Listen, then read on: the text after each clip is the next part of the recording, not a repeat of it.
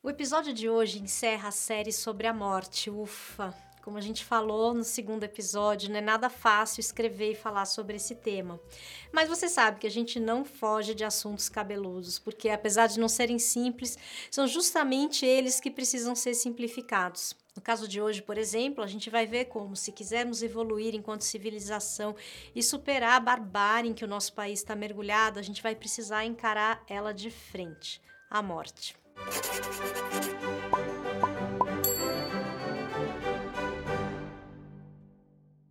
Como é que o nosso psiquismo lida com o conhecimento da morte? Como essa informação influencia a nossa vida mental? Como é que a nossa espécie, a única que tem consciência da morte, se transforma a partir desse saber? Essas são algumas das perguntas que guiam a nossa reflexão de hoje. A gente poderia pensar que conhecer a nossa finitude deveria nos tornar mais sábios, né?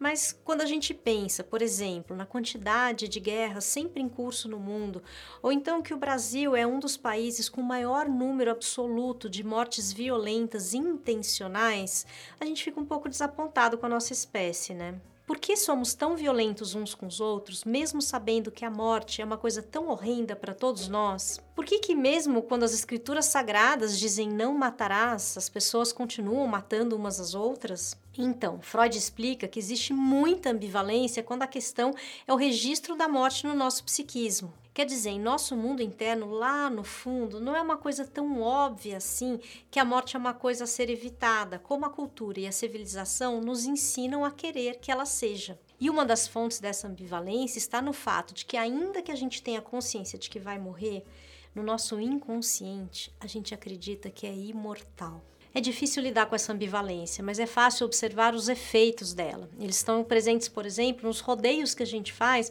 quando a gente vai falar da morte de alguém. Você já reparou quando a gente recebe a notícia de que alguém se foi, a gente faz aquelas perguntas: ah, de que que foi? Foi de Covid? Estava é, doente faz tempo? Morreu em paz? Essas perguntas que nos ocorrem como que por impulso, na verdade, elas cumprem uma função psíquica importante. Elas deslocam a nossa relação com a morte. Quer dizer, ao invés da gente ter que lidar com a morte como uma decorrência natural da vida, aceitar que alguém cumpriu essa etapa, a gente muda sutilmente de assunto e foca a nossa atenção nas causas da morte. É como se a gente sempre precisasse de uma explicação por um fato que é inevitável, como se isso mudasse alguma coisa. Outro exemplo é a nossa atitude em relação à pessoa que faleceu. Em geral, a pessoa que morre ganha mais a nossa consideração do que os vivos, mesmo sem precisar mais dessa consideração. Já viu quando alguém famoso morre e aí a obra da pessoa valoriza horrores? Gente, depois que ela morreu, não combinar não, adianta nada, né? Eu, eu não sei. No meu caso, se fosse eu, eu ia querer adiantado. Então, esses exemplos de comportamentos e atitudes que parecem fazer pouco sentido do ponto de vista da lógica evidenciam nosso embaraço diante da morte. E esse embaraço mostra o conflito, a ambivalência dos nossos sentimentos. Como assim? Quer ver? Vou dar outro exemplo. Quantas pessoas você conhece, pessoas que você considera boas ou até mesmo religiosas, mas que já defenderam a morte de bandidos ou de alguém que fez alguma coisa muito ruim? Você percebe a contradição, a ambivalência? Quer dizer, o não matarás que a Bíblia fala, às vezes ele é esquecido nas nossas mentes quando o nosso sentimento é muito agressivo. Aliás, você já parou para pensar as coisas que a gente proíbe? Porque vamos pensar aqui comigo. Se a coisa é ruim, obviamente indesejável, ninguém vai fazer, ninguém, ninguém acha aquilo bom. Por que que precisa proibir? Já reparou que a gente só proíbe aquilo que pode ser desejado? Então, por que matar precisou ser proibido?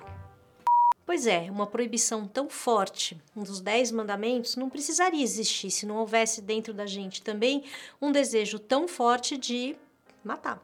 Eu sei que isso pode parecer um absurdo, que você está certo, certo de que jamais mataria alguém, mas é que a gente não precisa falar de assassinato em si, a gente já avançou um pouco como sociedade. Nem eu, nem você que nos assiste, nem o Francisco que está aqui comigo vai fazer isso.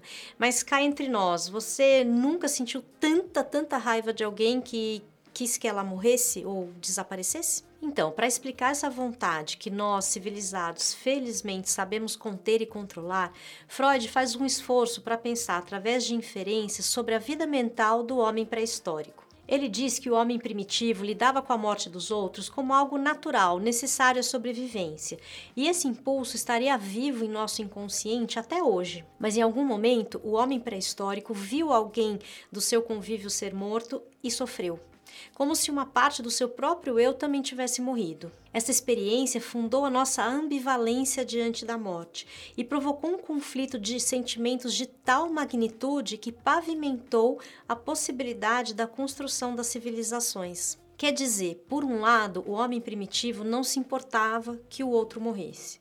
Por outro, ele passou a se importar, porque era alguém que ele gostava. Foi aí que ele precisou admitir que ele também poderia morrer e foi aí que ele precisou admitir que os seus impulsos violentos também poderiam gerar sofrimento. A solução encontrada pelo ser humano foi a formação de compromissos.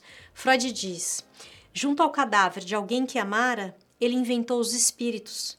E a consciência de culpa fez com que tais espíritos recém-criados se tornassem maus demônios que inspiravam medo. Daí derivam concepções cada vez mais sofisticadas: a separação do corpo e das almas, a vida após a morte, a reencarnação, as religiões, a ideia da imortalidade da alma, os mandamentos éticos e até mesmo a arte foram maneiras que o ser humano encontrou para elaborar sua relação com a morte, ao mesmo tempo reconciliar-se com ela.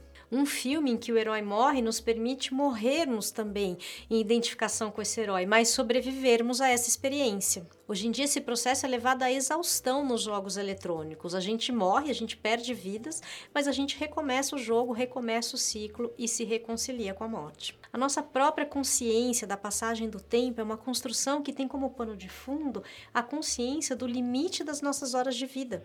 Somos a única espécie que se preocupa com o sentido da vida, se estamos vivendo a nossa vida de uma maneira plena ou se a gente está encontrando o significado da vida durante a nossa estada aqui no mundo dos viventes. Como já dissemos aqui, ter consciência da própria morte não precisa ser um fado.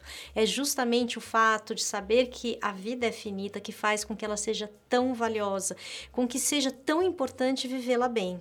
Pensar sobre a morte é pensar também naquilo que só o ser humano pode fazer. Se, como diz Freud, o homem primitivo está vivo dentro de nós, então negar as ambivalências sentimentais ou o desconforto de falar sobre esses assuntos nos afasta do conhecimento de nós mesmos e daquilo que em nós é mais humano. E do ponto de vista da sociedade, pode nos fazer regredir a um estágio de barbárie. O perigo de frases que banalizam a pandemia e, portanto, a morte, como as proferidas pelo presidente, por exemplo, é que, como diz Freud, não existem garantias de que nós vamos conseguir voltar voltar ao nosso estado civilizatório mais evoluído quando tudo isso passar. Quer dizer, nada garante que a gente vai sair dessa crise, a gente pode acabar ficando na barbárie mesmo. Então, a nossa melhor aposta é a reconciliação com a nossa humanidade, com o fato de que estamos sujeitos à morte. Quando estabelecemos o acordo de que não vamos nos matar, podemos amadurecer e desenvolver formas mais sofisticadas de resolver as nossas diferenças. E assim chegamos ao final dessa série sobre a morte. Deixe seus comentários, a gente quer saber o que você achou.